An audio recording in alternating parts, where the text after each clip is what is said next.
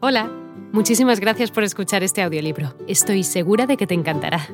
Me llamo Ana y a continuación podrás disfrutar de un previo del libro completo. Si te gusta lo que escuchas podrás descargártelo completamente gratis desde mi web, www.escúchalo.online. Un abrazo.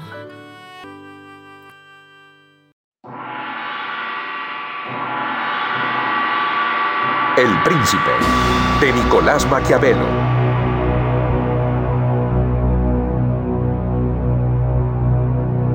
Esto que escribo está dedicado al magnífico Lorenzo, hijo de Pedro de Médicis. Los que desean congraciarse con un príncipe suelen presentársele con aquello que reputan por más precioso entre lo que poseen o con lo que juzgan más ha de agradarle. De allí que se vea que muchas veces le son regalados caballos, armas, telas de oro, piedras preciosas y parecidos adornos dignos de su grandeza. Deseando pues presentarme ante vuestra magnificencia con algún testimonio de mi sometimiento, no he encontrado entre lo poco que poseo nada que me sea más caro o que tanto estime como el conocimiento de las acciones de los hombres, adquirido gracias a una larga experiencia de las cosas modernas y a un incesante estudio de las antiguas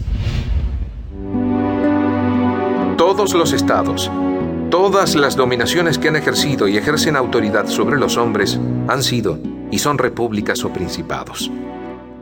Los principados pueden ser hereditarios, cuando una misma familia ha reinado en ellos largo tiempo, o nuevos.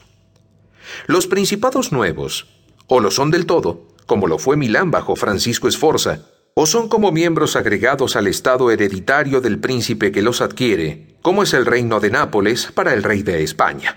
Tenemos en Italia, por ejemplo, al duque de Ferrara, que no resistió a los asaltos de los venecianos en 1484 ni los del Papa Julio II en 1510, por motivos distintos de la antigüedad de su soberanía en el dominio.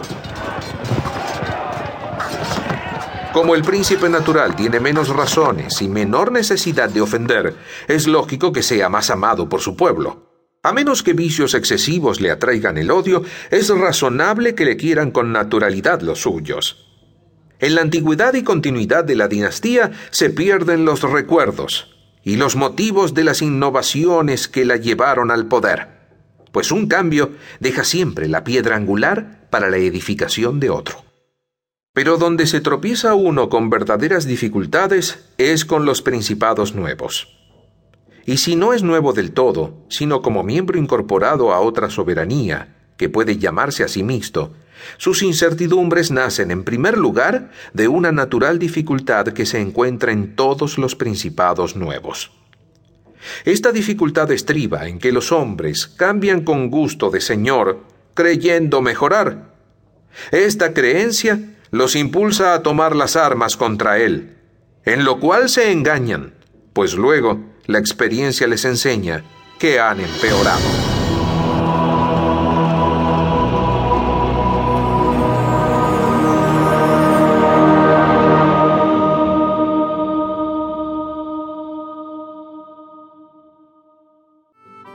Hola de nuevo. No está mal para ser solo una pequeña muestra, ¿verdad?